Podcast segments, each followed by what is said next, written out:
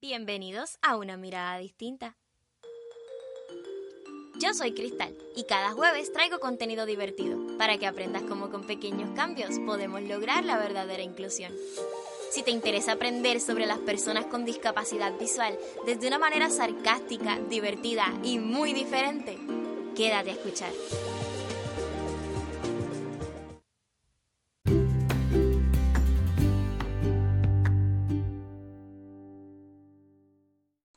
Amigos, bienvenidos una vez más a nuestro podcast, a nuestro espacio y como parte de la celebración por la semana del mes y todos los días de la mujer, porque ustedes saben que yo con estos temas me, me gusta, me gusta hablar y me gusta explorarlos. Les traje, como les prometí la semana pasada, una invitada, pero es que es que una invitada que ustedes ustedes no saben lo feliz que yo estoy. O sea, yo estoy tan contenta de tenerla aquí que yo estoy brincando en un solo pie. Ustedes no saben. Ella se llama Shalmarí Arroyo Mercado porque madre tiene. Y yo es que, es que yo, yo, no puedo explicarles lo feliz que yo estoy de tenerla y de que ustedes escuchen su historia, porque es que la historia de, esta mujer es espectacular. Y así que qué placer tomarme un café con ella, qué placer, Shalmarí, tomarme un café contigo. Y para empezar, cuéntale a la gente quién tú eres, quién es Shalmarí. Gracias, Cristal, por esa súper introducción. Eh... pues Shalmarí, mira, honestamente últimamente he tenido que pensar eso mucho y ya, ya tengo un summary de quién soy, así que siempre me gusta decir que como profesional soy, soy comunicadora, soy relacionista pública, público profesional. Eh, también soy madre, también soy advocate y sobre todo soy aventurera. esa, ese es mi hobby, así que tengo que tagger ahí con lo demás. me encanta, me encanta. Shalmarí, ¿Cómo te gusta el café? Porque esto es cafecito con y la gente, siempre que invito gente, me dicen que no les gusta el café, que lo que toman es leche con quick. Saludos, Carlos Contreras. Eso no puede ser, definitivamente no tiene comparación el café, así que a mí me encanta el café y me gusta, fíjate, me gusta bastante oscurito. Oscurito eh, con mucho azúcar. Puede tener un poquito de leche, pero, pero no es necesario. No, tiene que ser amarguito del oscurito, pero tiene que ser dulzón por el azúcar. Me gusta, nos gusta el café parecido. Me gusta, me gusta. Muy bien, muy bien.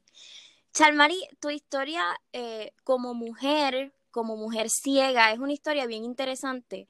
Cuéntale un poquito a la audiencia, dentro de lo que se pueda contar, cómo Chalmari Arroyo llega a identificarse con la comunidad ciega de, de, Puerto Rico y del mundo. O sea, cómo Chalmari llega a ser parte de la comunidad de personas con diversidad funcional visual. Pues mira, cuando yo tenía 12 años, casi casi 13, una semana antes de mi cumpleaños, tuve un accidente de carro bastante fuerte. Eh, la persona que me iba a buscar al colegio y me llevaba, o sea, típicamente era casi familia, al trabajo de mi mamá, eh, chocó con un camión que estaba estacionado en el paseo.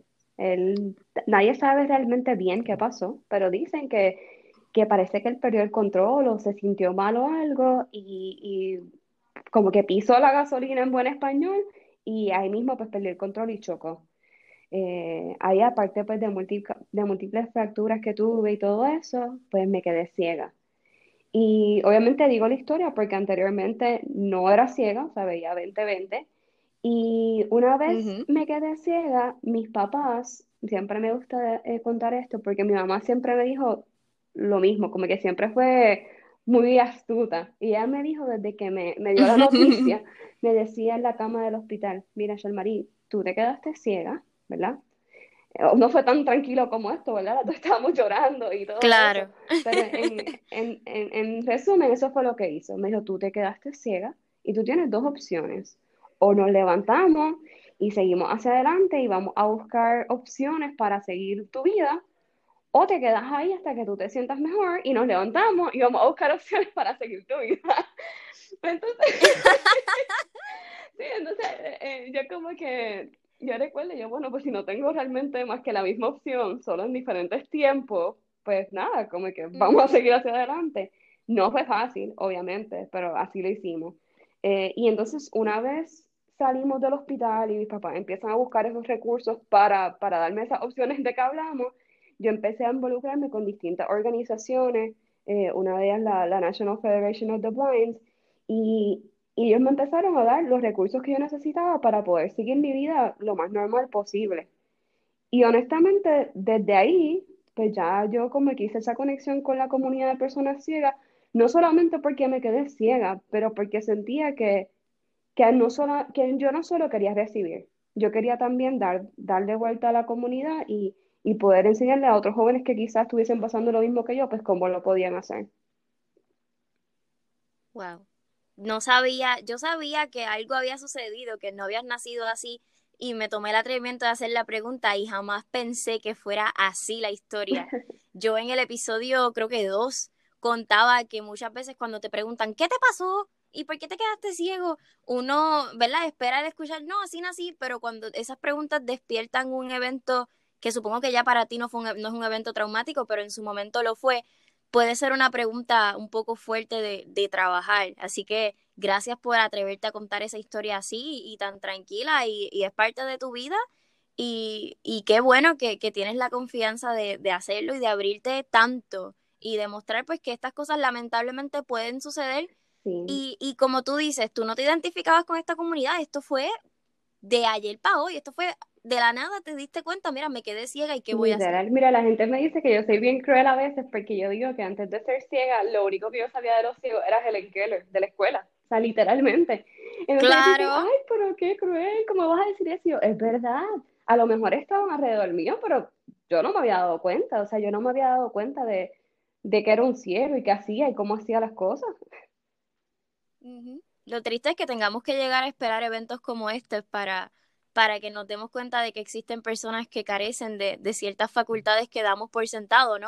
y por eso es que están estos espacios, tanto el mío como el tuyo, del que vamos a hablar robaste, ya robaste la palabra, iba a decir, bueno, pero para eso está ahora el, pues, tu podcast y otros espacios para que puedan, para que la gente pueda aprender normal, o sea, que sea parte de su vida, claro. Claro. Claro que sí, hay que hacer, hay que hacer de la diversidad parte de la cotidianidad. Ese es uno de los lemas de nosotros y qué bueno que eres parte de esto y me alegra mucho que, que, estés aquí con nosotros. Yo le voy a contar a la audiencia esto, me voy a abrir mucho. Yo les contaba en el episodio anterior que a mí como que yo no pensaba en novio, yo no pensaba en enamorarme, yo no pensaba en tener hijos porque a mí me enseñaron que iba a ser bien difícil que una mujer ciega tuviera eso porque pues los roles de género, porque un hombre se iba a buscar una mujer digamos completa entre comillas y, y problematizando eso mucho. Pero yo cuando conocí a Shalmarí, eh, estábamos en un homenaje que nos hicieron por el Día del Bastón Blanco hace unos cuantos ayeres, em, y ella acababa de tener a su bebé, a, a, su bebita hermosa, tenía como dos semanas, era una cosa chiquitita, chiquitita, y ella bregaba con su bebé, perdonando ¿verdad? El, la expresión tan coloquial, pero ella trabajaba solita con su bebé y su esposo estaba a su lado y ella recibió el homenaje de punta en blanco, bella, hermosa, y, y su esposo estaba a su lado ayudando a la bebé y trabajando con ella y su familia y yo le decía a, a mi novio, Carlos y yo no llevábamos ni un año juntos, y yo le decía, Carlos, yo quiero ser así cuando sea grande, yo quiero ser así, yo quiero llegar a cuando yo sea grande y que tú me ayudes con, mi, con mis hijos y que cuando yo reciba homenajes tú estés allí y que yo represente algo para la comunidad. Y yo quiero saber, eh, ¿verdad? Dentro de lo que, ¿cuáles han sido tus retos? En, ¿verdad? Porque se dice bien fácil, ay, ella trabaja sola con su nena, ay, ella cuida a su nena, pero como mamá, ¿cuáles han sido esos retos que tú como mamá, obviamente como mamá ciega, has tenido que enfrentar a lo largo de, de tu vida? Pues Fíjate, yo he tenido que, eh, eh, como que he reflexionado sobre eso en, ocasiones, incluso para decirme a mí misma, tú puedes. O sea, y, y lo que me he dado cuenta es que realmente, al fin y al cabo, la mayoría de mis retos tienen más que ver con lo que los demás esperan que yo pueda hacer que con lo que realmente yo puedo hacer. Y yo sé que eso suena bien filosófico, ¿verdad? No quiero como que ponerme aquí a dar un discurso, pero sí eh, puedo decir que realmente lo más difícil de ser mamá ciega ha sido lidiar un poco con los miedos que las, los demás te imponen, ¿verdad? Por ejemplo, desde yo me fui a un entrenamiento en Luisiana de vida independiente de nueve meses y, y yo estuve allí viviendo sola, casi dos años, después me fui a Boston, estudié y yo había adquirido cierta independencia, no solo como persona ciega, pero como persona, punto. Pero obviamente se quedó embarazada y todo esto, y, y, uno dice, diantre, yo que estoy aquí como que aprendiendo a ser independiente y ahora tengo que cuidar de un niño. eh, y entonces, esa independencia que yo había o sea que no, no planificabas a la niña en, en, ningún sentido, fue como que Dios la puso y ya. Mi novio y yo para ese tiempo llevábamos bastante tiempo, como, como cuatro o casi cinco años, eh, y sí, sabíamos que nos queríamos casar, sabíamos que como que queríamos tener hijos y todo eso, a diferencia, ¿verdad? De lo que mencionaste, pero definitivamente pues yo quería terminar mi maestría primero.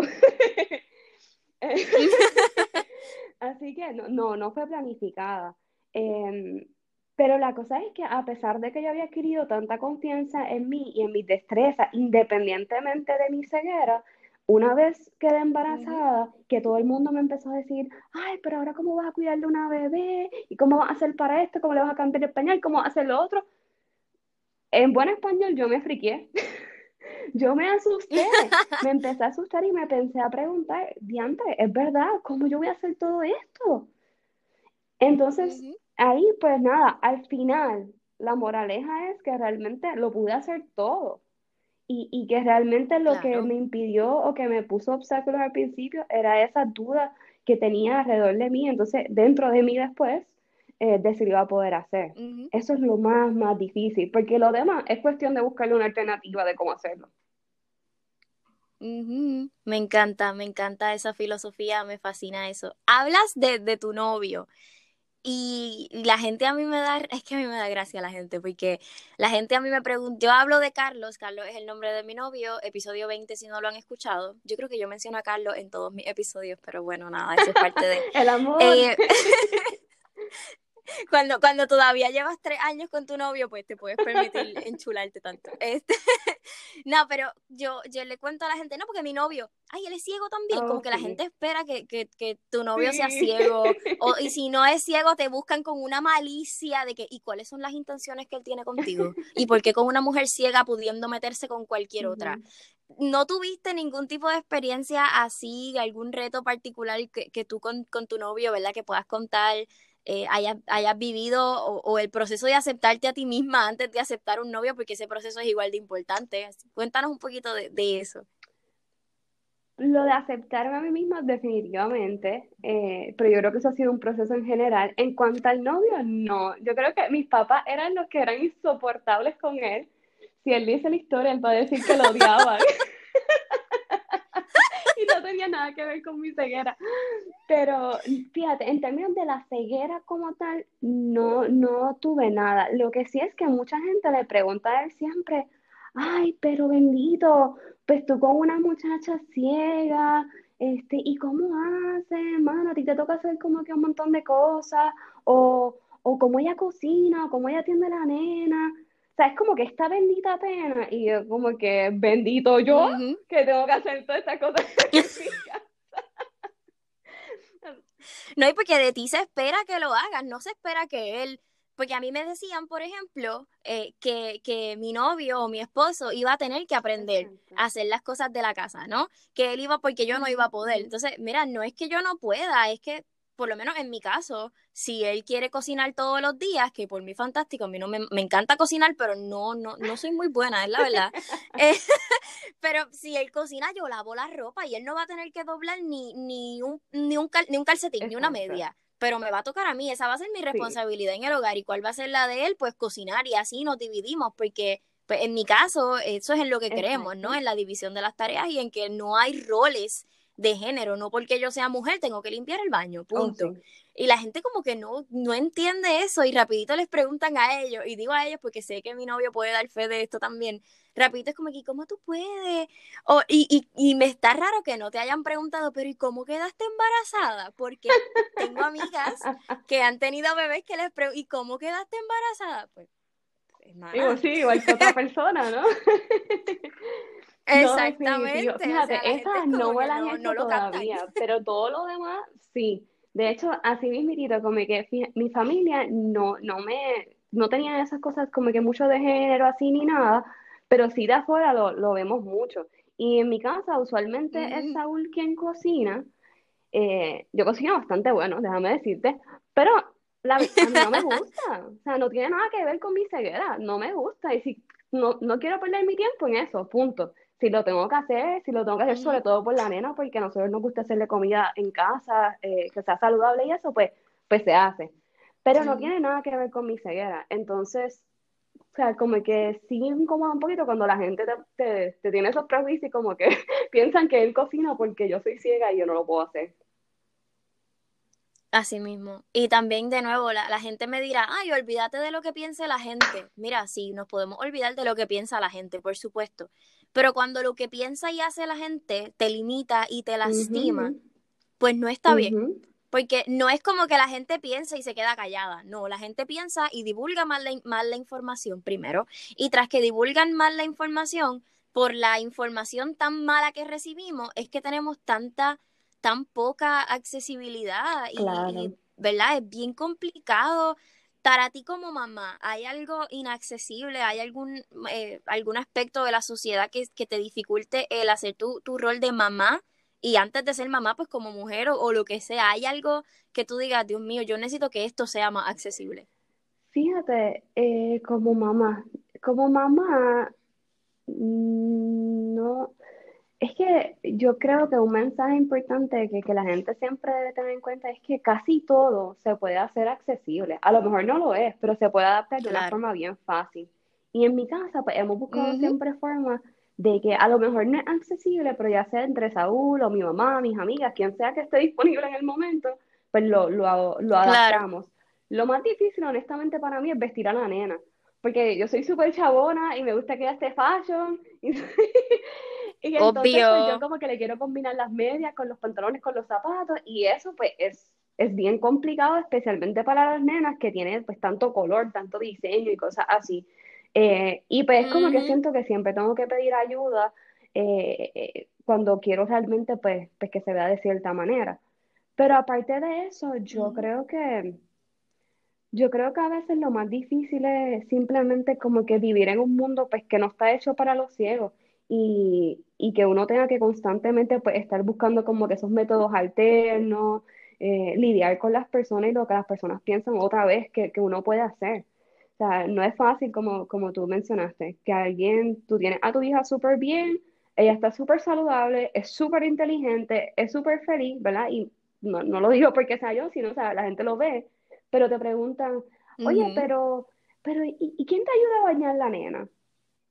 Entonces, no es solamente el hecho de que yo me ofenda, porque yo aprovecho y puedo educar, ¿verdad? Pues mira, yo la baño o lo claro. que sea. Pero es el hecho de que a ellos no creer que tú lo puedes hacer, están perpetuando eso. Y entonces, asimismo, mismo, en, en, otras cosas, entonces ya no como madre, pues te dificultan el tú tener ciertas oportunidades. O sea, yo he estado en trabajo en que yo soy buena en lo que hago, doy buenos resultados, y aún así la gente me pregunta, ay, eh, oye, pero, pero ¿quién te elige la ropa? O, o ¿cómo hiciste este documento? Entonces, vuelvo, no es como que el hecho de que hago el documento, ¿no? Porque que toda oportunidad es buena para tú enseñar, eh, eso es importante. Claro. Pero es que si, tú, si dudan de que tú haces un documento escrito, por ejemplo, yo digo, oye, pero ¿y qué tú crees? ¿Que, que me hacen el trabajo? ¿O que no sé, que me dieron la nota en la universidad, por ejemplo, en el caso cuando estaba estudiando. No, no es así. Claro. Y que si no se trabaja eso, en mi caso yo les contaba que por esos mismos prejuicios de que no podían creer que yo me pudiera aprender el mapa del mundo de memoria, las niñas me hacían bullying y yo sufrí muchísimo acoso escolar, pero muchísimo. Por eso mismo, porque la gente como no, no sabe cómo vive un ciego y cómo los ciegos tienen oportunidades, lo que crea es envidia y, cosas que no, no benefician a nadie. Y, duele y lastima y, por eso es que es importante que estos espacios existan. No es porque nosotros queremos pauta, ni porque nosotros queremos así, vamos a hablar de los ciegos. Mira, no es, no es necesariamente eso, es que si no se dan estos espacios, la desinformación existe y, y crea cosas fea, crea cosas bien feas. Y el discrimen laboral no debe ser fácil. No, esa parte, dentro de todo, eh, como mujer que mencionas, ¿verdad? Y, como profesional, eso ha sido lo más difícil para mí. El, el, uno tener una preparación y el uno saber que uno, o sea, yo soy una persona que me, me gustan las cosas bien hechas, soy bien fajona, soy perfeccionista, eh, me gusta aprender, soy creativa, tengo iniciativa, etcétera, y el que las personas como que duden tanto de, tu capacidad es bien difícil. Pues entonces tú ves gente, y no por criticar, ¿verdad? Pero tú ves gente que no quiere hacer nada o, que se quejan todo el día de su trabajo y tú dices, oye, pero si yo estoy disponible, pero quizás las personas no te dan la oportunidad porque eres ciega y no saben cómo lo vas a hacer. Y también obviamente el prejuicio de que eres mujer ya de oh, por sí, eh, influye, lamentablemente así. Mi papá me lo dice, mi papá me dice, mira Cristal, tú eres mujer y gracias a Dios en el resumen no aparece que eres ciega, pero eres mujer y nada más con que tú eres mujer, en el ámbito que yo me desempeño, que para el que no lo sepa, yo estoy estudiando administración pública, eh, en el ámbito en que yo me desempeño es un, ámbito que, lo que más se ve son hombres. Punto. A las estadísticas no mienten, son, son hombres los que están allí. Entonces ya de por sí me discriminan por ser mujer y de repente me venga a mí, a esta cieguita, porque así nos ven, con la carita de nena chiquita, con la perrita que lo que hace es agregar ternura a la imagen, porque no te agrega estili, no, o sea, tú no vas con la perrita y te ves, olvídate, más estilizada, no, al revés, te ves más tierna. Sí, sí, más dependiente también. y lamentablemente te que el perro te lleva, y en realidad eres tú quien le das los Que el perro es el que lo hace todo. Exactamente. Exactamente, sí, y, si no han escuchado bien la historia de Perro Guía, episodio 6. Creo que también otro de los episodios del que hablamos muchísimo, pero es que es uno de los más bonitos. Entonces, uno ve esas cosas y uno lo que hace es como sentirse hasta mal porque uno dice, de verdad existen las oportunidades. Y me encanta que hables de ámbito laboral y, y que lo traigamos, porque yo quería preguntarte eso, si alguna vez, ¿verdad? Nos puedas contar alguna anécdota que tú hayas sufrido en el ambiente laboral o que hayas dicho, Dios mío, este, ¿qué es esto? De verdad yo estoy hecha para esto, te han discriminado, eh, ser ciega ha influido negativamente en tu ambiente laboral, que nos puedas contar, ¿verdad? Sin comprometerte mucho, porque eres relacionista público, o sea, nadie se espera que un relacionista público eh, sea ciego y, y perdónenme, ¿verdad? Pero no es no es el estereotipo que estamos acostumbrados. vemos ciegos en la Facultad de Educación, por ejemplo, porque hay un bachillerato exclusivo para eh, educación con impedimentos visuales, por lo menos en la UPR. Vemos ciegos en otros ámbitos, más en lo social, obviamente relaciones públicas cae un poquito ahí también, pero pero no es la norma, no es la norma. Yo creo que no había nadie más, bueno, apuesto lo que sea, que no había otra persona ciega estudiando relaciones públicas, o me pues equivoco. mira, aquí en, en Puerto Rico, bueno, ni en Estados Unidos, antes de yo decidir ser relacionista, y lo digo, ¿verdad? Porque para mí es importante que la gente que escucha sepa que, que tampoco es como que, yo, porque yo hablo como que todo es posible, ¿verdad? Pero bueno, claro. que la gente sepa que sí hay retos, o sea, hay retos. Lo que pasa es que se pueden sobrepasar, yo entiendo que la mayoría del tiempo. So, sí, yo no, yo no conocía a ningún relacionista. Mi mamá decía que estaba media loca y mi mamá es mi mejor cheerleader, así que no, no quiero que nadie diga, esa mamá qué mala. mi mamá fue la mejor mamá. No, mamá siempre son ahí. pero ella tenía un miedo, decía, pero Shermani, ¿por qué tú quieres ser relacionista? Precisamente, o sea, no hay ningún otro ciego que nosotros conozcamos que tenga esa profesión y tú te quieres meter en eso. Exacto, no tienes a nadie que te abra las puertas. Exacto, y para colmo, pues tú sabes que eh, cuando uno es relacionista muchas veces tienes que estar en la calle, que tienes que estar en eventos, tienes que relacionarte con personas todo el tiempo. Eh, pues tienes que lidiar con, y tu mami al revés, la gente me va a reconocer más por el bastón, chica, tú no eres parte de él. Ya quisiera yo, no te creas. Al principio estaba como que, bueno, probablemente ya tienes razón, pero como nunca se me ha detenido antes, pues como que ahora lo voy a hacer. Eh, así que no, Muy bien. no había nadie. Ya cuando me fui a Estados Unidos, sí conocí otras personas que practicaban la, la profesión y, y pues como que me, me dieron un poquito más de luz. Pero me tomó mucho tiempo llegar a aceptar que, que, eso era lo que quería hacer e incluso conseguir la maestría en eso, porque el bachillerato estuvo bien, pero ya cuando tenía que hacer la maestría, uno dice, diante, voy a hacer esta inversión, realmente yo puedo trabajar en esto después. Y, y, así lo hice. Yo pensé lo mismo, tranquila. y entonces, en términos de la labor y de lo, del trabajo, pues me, me, me, pasó, o sea, literalmente esa fue mi historia en el sentido de que mi primer trabajo cuando estaba en la universidad, fue vendiendo cuchillos. Y fue un trabajo en, eh, que yo conseguí un momento que yo estaba como que un poquito desesperado porque mi familia no estaba en el mejor momento económico para ese tiempo. Entonces yo empecé a buscar trabajo, empiezo a encontrarme con esto pues del discrimen, que voy a hacer como ciega, no es como que puedo ir a trabajar a McDonald's. Ay, perdón, anuncio no pagado, pero... ah, relax. Este, pero o sea, no, no, es como que puedo ir a trabajar a un sitio random, una tienda, un fast food, ¿qué puedo hacer?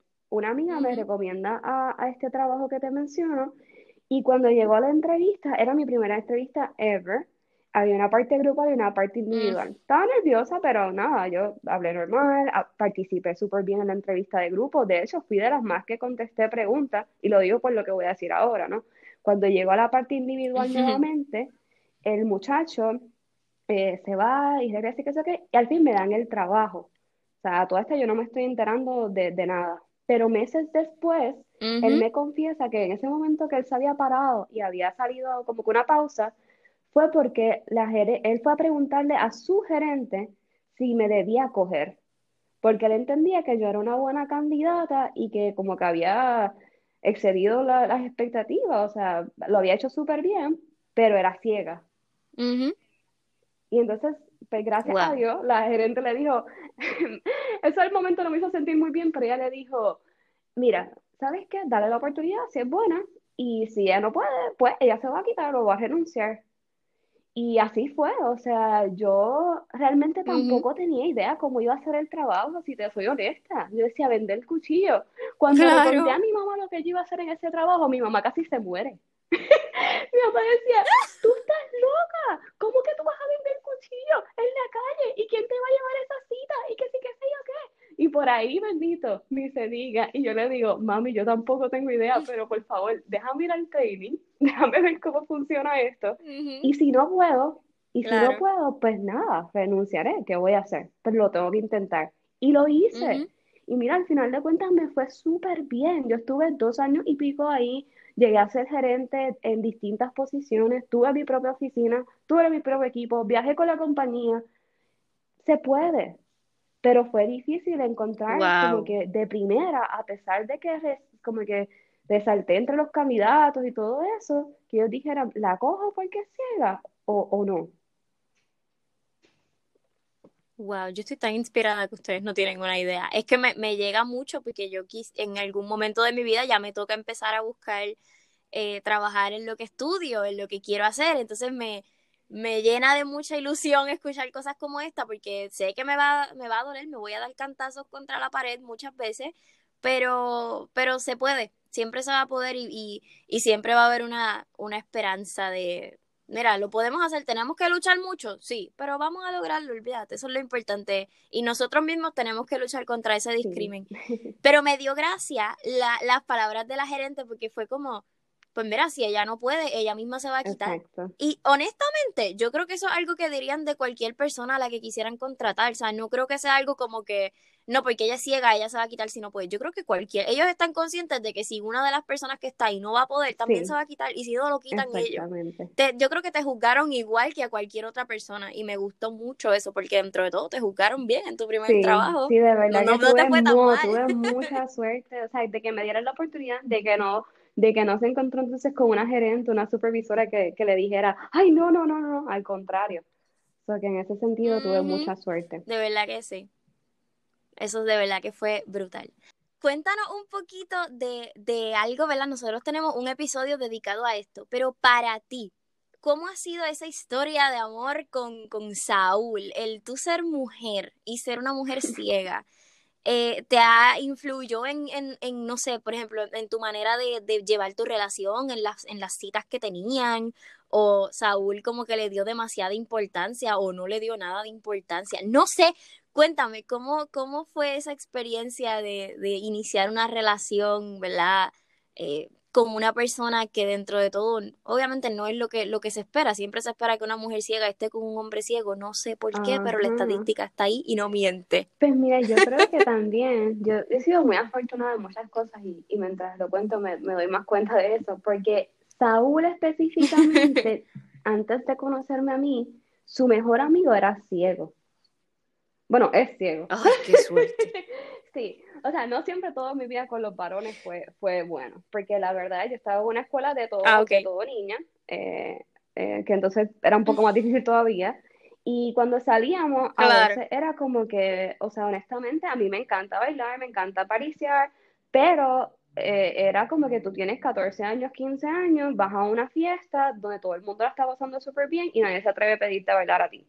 O sea, eso se siente horrible. Pero como estamos hablando de Saúl, pues esa historia es más linda. Pero me gustó esa porque es verdad, a mí me decían lo mismo, no me invitaban a bailar, no me invitaban a hablar con nadie porque obligaba a la gente a ser muy serio y a tener una relación seria solo porque yo era cieguita. Y hello gente, teníamos 15, ¿quién quiere tener una relación seria a los 15? Nadie. Exactamente. Pero, eh, pues nada, eso, es eso puede ser otro tema completamente, porque de verdad fue bien difícil, como me conoce siempre medio rechazado. Pero con Saúl fue muy bueno porque él me decía que yo era una psycho, porque nosotros nos conocimos a través de mi amigo. es verdad, él, yo lo llamé random un día y le dije, mira, es que le cogí el número a Yadier porque cumpleaños y pues yo quiero hacerle una fiesta sorpresa, así que necesito tu ayuda. Y él como que, ¿quién caramba tú eres? ¿De dónde tú ah. saliste? Porque tú me estás llamando. Eh, y nada, a fin y al cabo, pues espontáneo así que soy, eh, nos conocimos de esa manera, planificamos la fiesta, después yo pues seguí hablando con él y, él siempre ha sido una persona bien, o sea, con un corazón bien grande y, y ya como tenía la experiencia en términos de la ceguera, pues ya él sabía como que cómo guiar un ciego, o sea, no me hablaba como que si fuese anormal ni nada de eso, o sea, como si no entendiera nada, no, todo fue, todo fue bien, bastante natural. No, tuviste mucha suerte, demasiada.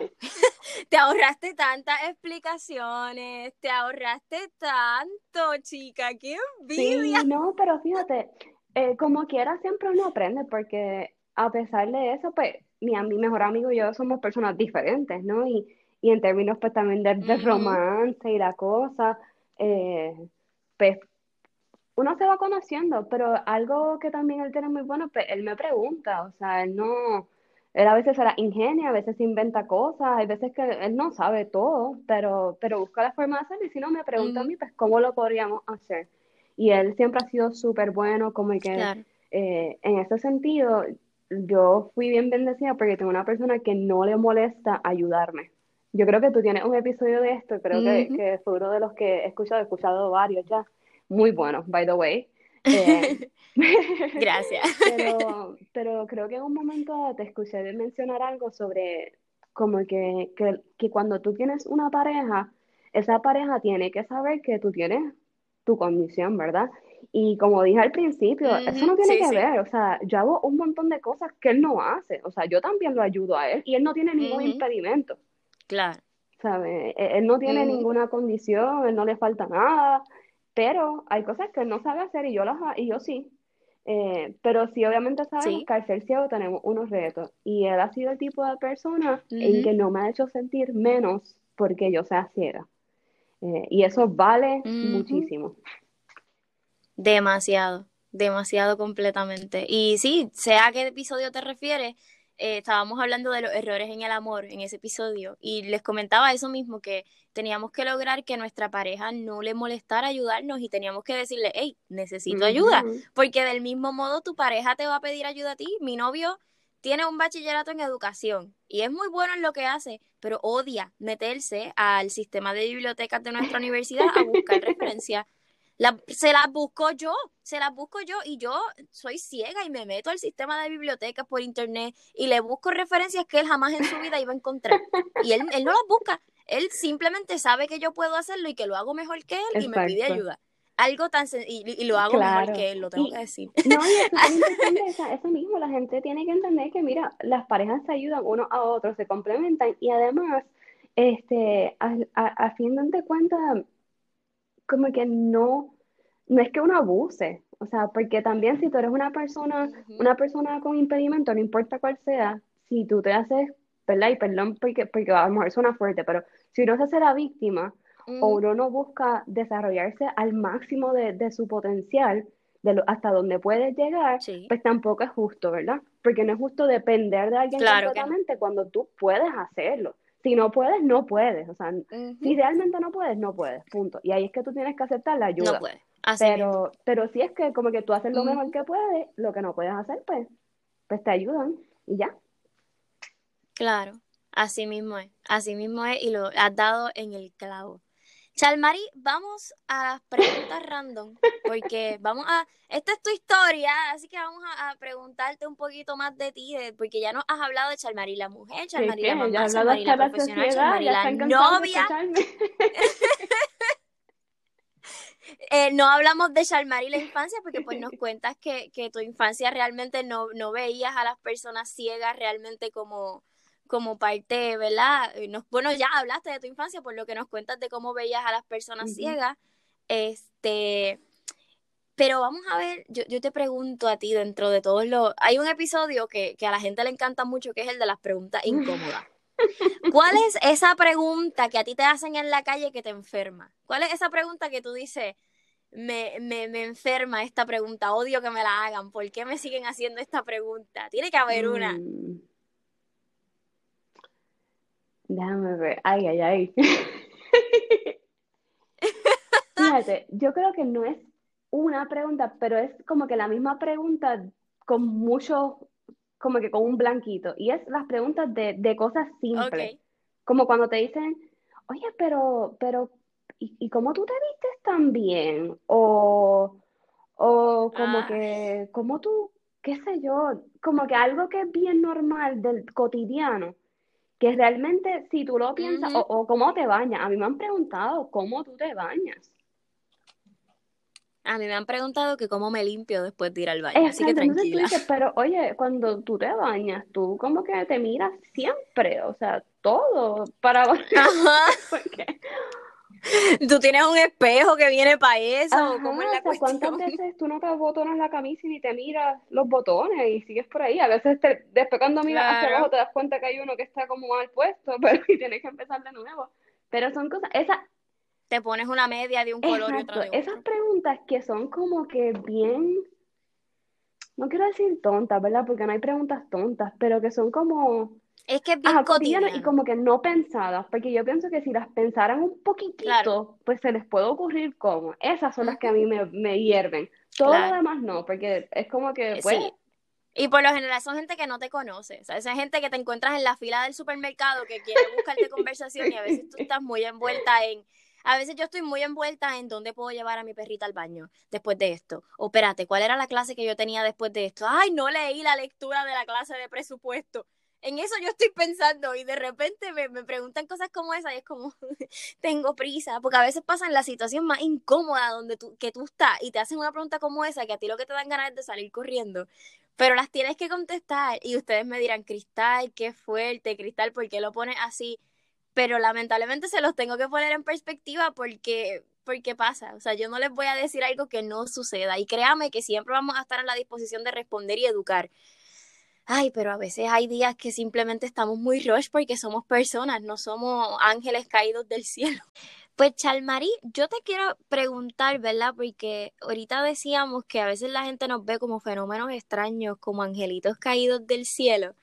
Y, y yo te quería preguntar cómo, cómo tú te sientes respecto a eso. ¿Te agrada ser un ejemplo a seguir solo por ser ciega? ¿Te agrada la visión romántica de la discapacidad? ¿Qué, ¿Cuál es tu opinión respecto a eso? Aquí podemos debatir. A mí me gusta que la gente me lleve la contraria. A mí, yo creo que, que, fíjate, esto para mí es controvertible porque yo creo que yo soy media estricta. Yo, yo no, yo no creo mucho en eso de que la gente te mire por tu ser ciego o por tu tener un impedimento. ¿Por qué? Porque yo creo que hay un, hay un punto, ¿verdad?, al favor de la persona que piensa eso en el sentido de, si es cierto que quizás ser ciega o tener un impedimento cualquiera, no importa, te falta una mano, te falta un pie, tienes deficiencia en el desarrollo, lo que sea, si te pone unos retos adicionales que la verdad es que si tú los pasas, eso yo pienso que es algo de admirar. Pero igualmente si, lo, si uno lo piensa bien y uno reflexiona, yo digo, contra, pero es que todos tenemos retos en la vida. Si no es que a uno le falta a sus padres, uno es huérfano, el otro está batallando el cáncer, el otro, qué sé yo, es pobre y tiene que pasar un montón de adversidad para llegar a, un sitio exitoso en su vida. Si nosotros nos ponemos a pensar bien, en realidad nosotros yo, me atrevo a decir que todos tenemos como que una lucha. Y entonces, en ese sentido, pues yo digo, sí, tú tienes que admirar a cada persona porque si pasa esos retos, eso es admirable. Pero no porque como que soy ciega automáticamente soy, soy un superhéroe. Y igual que e, eso es un aspecto, ¿verdad? Pero entonces está la otra parte de que si tú eres ciego, ¿por qué te admiran? Te admiran como persona y como persona ciega porque tú, no sé, eh, pues has tenido cierto impacto en tu comunidad, has hecho cosas que, han cambiado la vida de los demás, eh, eres una excelente madre, por ejemplo, Oye, eso es algo admirable, yo pienso, ¿no? No importa quién sea. Em, eh, si tú tienes unos logros por los que la gente te pueda mirar y puede ser un ejemplo, pues sí.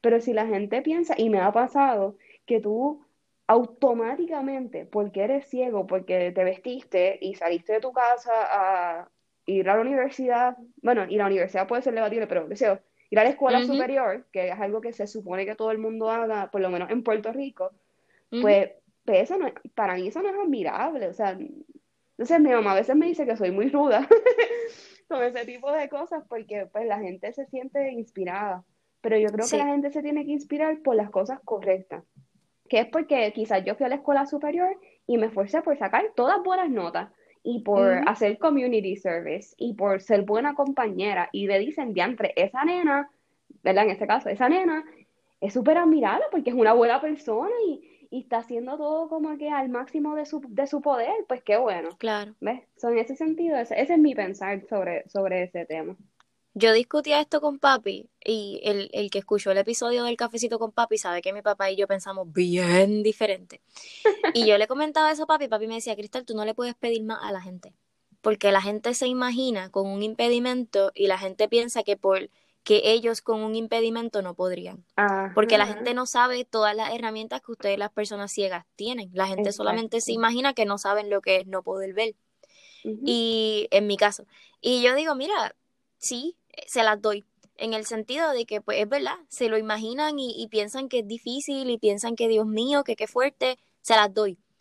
Pero también yo digo, yo lo que digo es eso, ¿sabes? Como yo tengo las herramientas, yo, yo pude. Y por eso es que también yo estoy en contra de que, ah, tú quieres sentir como los ciegos sienten, te voy a dar un palo de escoba y te voy a vendar para que, mira, no, o sea, eso no es, eso no es real, porque a nosotros, gracias a la vida, gracias a Dios, a la madre de los tomates, en quien usted quiera creer, gracias a todas estas este, a todas estas fuerzas y a todas estas personas que como muchos de nosotros han luchado por la inclusión, nosotros tenemos profesores de movilidad que nos enseñan a usar un bastón. No es que Shalmarí se quedó ciega a los 12 años y, y le dieron un bastón, toma, resuélvete. Ella pudo conseguir herramientas que la enseñaron a trabajar con eso. Y para nosotros nuestro impedimento no es una carga. Lo que es la carga es como decía Shalmari ahorita, no está, no vivimos en un mundo preparado, accesible e inclusivo para las personas ciegas. Así que qué bueno que trajiste ese punto y que trajiste ese tema, porque la gente a veces no me entiende cuando yo lo expongo y me gusta traer la perspectiva de otras personas para esto mismo, para traer el diálogo, para que si tú no estás de acuerdo conmigo podamos debatirlo y que la gente tenga varias perspectivas de la misma opinión, porque al fin y al cabo pasa un podcast. Para eso mismo claro. y tu papá tiene un punto, porque es verdad. Claro. E, es, cierto. Y sobre todo yo creo que uno se lo puede perdonar en eh, a las personas que no, que te vieron así como que de primera, quizás esa fue la primera reacción. Y yo creo que es por lo que tú dices, la gente piensa que si tuviese esto no podrían hacerlo. Pero ¿sabes lo que yo siempre digo? Es como que si en realidad cuando tú te encuentras en una situación, es verdad que hay gente que le toma tiempo y qué sé yo qué, pero es como mismo mi mamá me decía a mí, o te para o te queda. Y mucha gente se para, mucha gente pues tiene que lamentablemente lidiar con lo que le tocó y buscar otra alternativa de cómo va a seguir su vida hacia adelante. Yo sé, yo sé que hay quienes no lo logran, ¿verdad? Pero mucha gente sí lo logra. Entonces, pues, si tú lo piensas, no, no es tan, tan raro. Así mismo es. De verdad, de verdad, así mismo es. Eh, bueno, Shalmari, yo le quiero preguntar a usted, te quiero preguntar, ¿verdad? Eh, te quiero que, que, le cuentes a la audiencia eh, el proyecto tan bonito que tienes, porque no, no te quiero quitar mucho tiempo porque si no este episodio va a quedar larguísimo. este, pero quiero que le cuentes a la gente el proyecto tan espectacular que estás creando, eh, del cual yo voy a ser parte la semana que viene, porque este episodio sale jueves, así que ya podríamos decir la semana que viene. Cuéntale un poquito a la audiencia qué es este proyecto, qué estás trabajando, cómo, cómo, se, cómo se te ocurrió eh, y obviamente invítalos a que, a que te acompañen a esta iniciativa que está súper dura. Está, me encanta. pues mira, a lo que Cristal se refiere es al proyecto de realidad desconocida. en realidad ahora mismo está todavía en pañales, pero es un proyecto que comencé a trabajar desde el mes de diciembre del año pasado y ahora mismo es un programa de radio y un website solamente. Eh, es un programa de radio que trata el tema de la discapacidad. ¿Cómo surgió? Pues en verdad fue como una oportunidad hace mucho tiempo que yo lo estaba pensando y de otro día pues te podré quizás hacer la historia de que yo tenía un, yo me rehusaba a, a, tocar el tema de la discapacidad, yo no quería que me dijeran que trabajara, que nada que tuviese que ver con impedimentos. Pero realmente uno se da cuenta cuando uno madura, ¿verdad? Que hay una necesidad y yo me di cuenta de eso, o sea, aquí en Puerto Rico eh, hay tan pocos espacios en los medios tradicionales que hablan de la discapacidad como si fuese algo normal. Bueno, o sea, e-, es, algo normal, pero no lo hacen, no lo hablan como si fuese no lo ven normal, Claro. Exacto. No lo normalizan. Exactamente. So, me surgió una oportunidad y, y, y obviamente pues pensé que era el tiempo adecuado para hacerlo y la tomé. Y nada, es un espacio para todos los que lo quieran escuchar, pues todos los miércoles se transmite por 940 AM, eso es radio aquí de Puerto Rico, pero siempre a través de nuestro Facebook y eso, pues está en internet, en Facebook Live, en todos los sitios de... pero mi audiencia en, en, en, América del Sur y en América Central no tiene excusa, no tienen excusa, lo tienen por internet también. no, y, y lo bueno es que no es como que sí trabajamos temas de Puerto Rico, pero en realidad yo lo que, hablo, lo que hago es hablar de la discapacidad en general, o sea, de distintas condiciones, de distintos eventos que están pasando. Ahora todo es online, así que los eventos casi todo el mundo puede participar. Claro. Y nada, el que lo quiera escuchar lo puede hacer a través de, de como dije, 940 AM, WIPR, o en Facebook. Ahora mismo nosotros estamos como Realidad Desconocida, o Realidad Desconocida PR, si usan el handle. Em, también está en la página web que es realidaddesconocida.net. Y los dejo porque los voy a invitar también a que sean parte de esto. O sea, yo creo que eso es algo que tú también has expresado mucho a través de tu proyecto y es que esto es un proyecto de todo el mundo. O sea, yo quiero, los invito a que los que les interese, que quieran proponer temas, que quieran contar su historia, que quieran ser parte del proyecto, me escriban. Em, porque mi meta, mi visión con realidad desconocida es que sirva como un centro de, la discapacidad, que cuando la gente diga discapacidad en Puerto Rico y eventualmente en el mundo, digan, ah, realidad desconocida, y entren ahí y puedan conectar con otras organizaciones, con otras personas. Me encanta. So, ese, ese es mi, mi meta para realidad desconocida. Me encanta. Tenemos muchas cosas de qué hablar entonces porque tenemos una meta muy parecida eh, en muchas cosas, así que ahorita, después tenemos que sentarnos, deja que se acabe este semestre caótico y nos vamos a sentar a hablar y a tomarnos un café en persona bien chévere, este, porque, porque hay muchas, hay muchas cosas que, que vamos a hacer y que podemos planificar para, para la comunidad, y no solo para la comunidad, sino para personas que no tienen una discapacidad y que quieran aprender y, que quieran hacer de la diversidad algo cotidiano, porque eso es lo que es. La, diversidad está en todas partes, gente. No, no, no querramos tapar el sol con un dedo. Somos diversos todos. Todos somos y, diferentes. Y, todos tenemos que, todos tenemos que, que, que aportar algo y todos tenemos que aprender. Sí. Chalmarí, gracias. Es que gracias por haber venido, gracias por haber estado aquí en, una mirada distinta, por haber sacado de tu tiempo, por haber eh, escuchado eh, y, aceptado la invitación eh, que fue yo de la nada. Yo, mira, hola, yo me acuerdo de ti, yo quiero que tú vengas al podcast. Y yo me imagino a Chalmarí diciendo, ¿y esta niñita quién es? No, no, no, para nada. Gracias a ti, Cristal, por la invitación. Lo que estás haciendo, de verdad que te lo mencioné, ¿verdad? Individual, pero yo creo que la gente se fue mi opinión y es que yo pienso que es increíble. O sea, tu podcast es tremendo, lo haces súper bien y yo creo que hay que buscar formas como esta de comunicar de una manera innovadora. O sea, de poder ser honesto, de poder abrir espacios de discusión, de hablar de temas que no son comunes realmente Así que yo te felicito a ti y gracias por dejarme estar aquí contigo y con, con tu público. No, de verdad, gracias a, ti. Yo sé que mi público va a adorar este episodio. Eh, así que ya sabes, vamos, vamos a, dar los mandatos típicos. Si les gustó este episodio, compártanlo en todas y cada una de las redes sociales. Pueden, deben suscribirse, importante. ¿Usted qué tiene que hacer para suscribirse? ¿Ya tú te suscribiste, Charmarie? Sí, en, ah, Apple y en Spotify. Perfecto, me encanta. Lo que usted tiene que hacer es entrar a su plataforma de podcasting favorita, darle seguir o suscribirse y le va a preguntar si quiere que le envíen notificaciones para que sepa que, mira, una mirada distinta actualizó. Adelante, hágalo, no hay ningún problema para que no se le olvide que llegó el jueves. Escriba su reseña en iTunes para que Apple le enseñe esto a todo el mundo y para que lleguemos a más personas. Súper importante. Comparte el enlace en su Facebook, en su Instagram. Dele like. Eh, ¿Qué más? ¿Qué más usted tiene que hacer? Nada, escribirnos a una mirada distinta podcast gmail.com si tienes alguna pregunta, alguna duda, algún comentario, alguna sugerencia, alguien a quien quieras que traigamos eh, al, al, podcast, alguien que, o, o, si tú mismo, mira, yo quiero participar, me gusta, quiero contar mi historia, ven, escríbame en confianza. Aquí vamos a traer las historias de todas las personas ciegas que podamos para, ¿verdad? Eh, traer el espacio de lo que es la verdadera inclusión y promover un mensaje de, de inclusión, de amor y de armonía y de paz mundial. Yo aquí bien filosófica. No, me encanta, me encanta. Y háganlo. No esperen ahorita, háganlo ahora porque después se les olvida. Exactamente, exactamente. Me encanta. Las redes sociales de nosotros se las estaré dejando en la descripción de este episodio. Si escuchan algún ruido extraño, Regina está roncando en la parte de atrás de, eh, del estudio.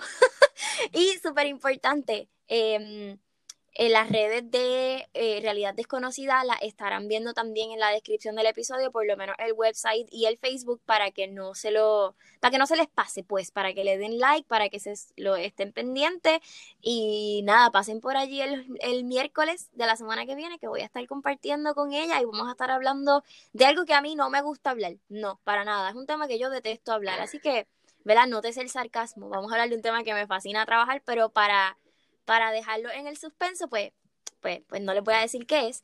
Y la semana que viene, el episodio de la semana que viene, va a estar bien interesante. Solamente les voy a decir que me voy a tomar un vinito con alguien, con una invitadaza, y me voy a tomar un vinito. Así que ya usted sabe qué hacer para que no se pierda el episodio. Marie, nuevamente te doy las gracias. Así que vamos a hacer la despedida oficial del episodio. Eh, con un poquito de empatía y mucha, mucha educación, podemos ver la vida desde una mirada distinta.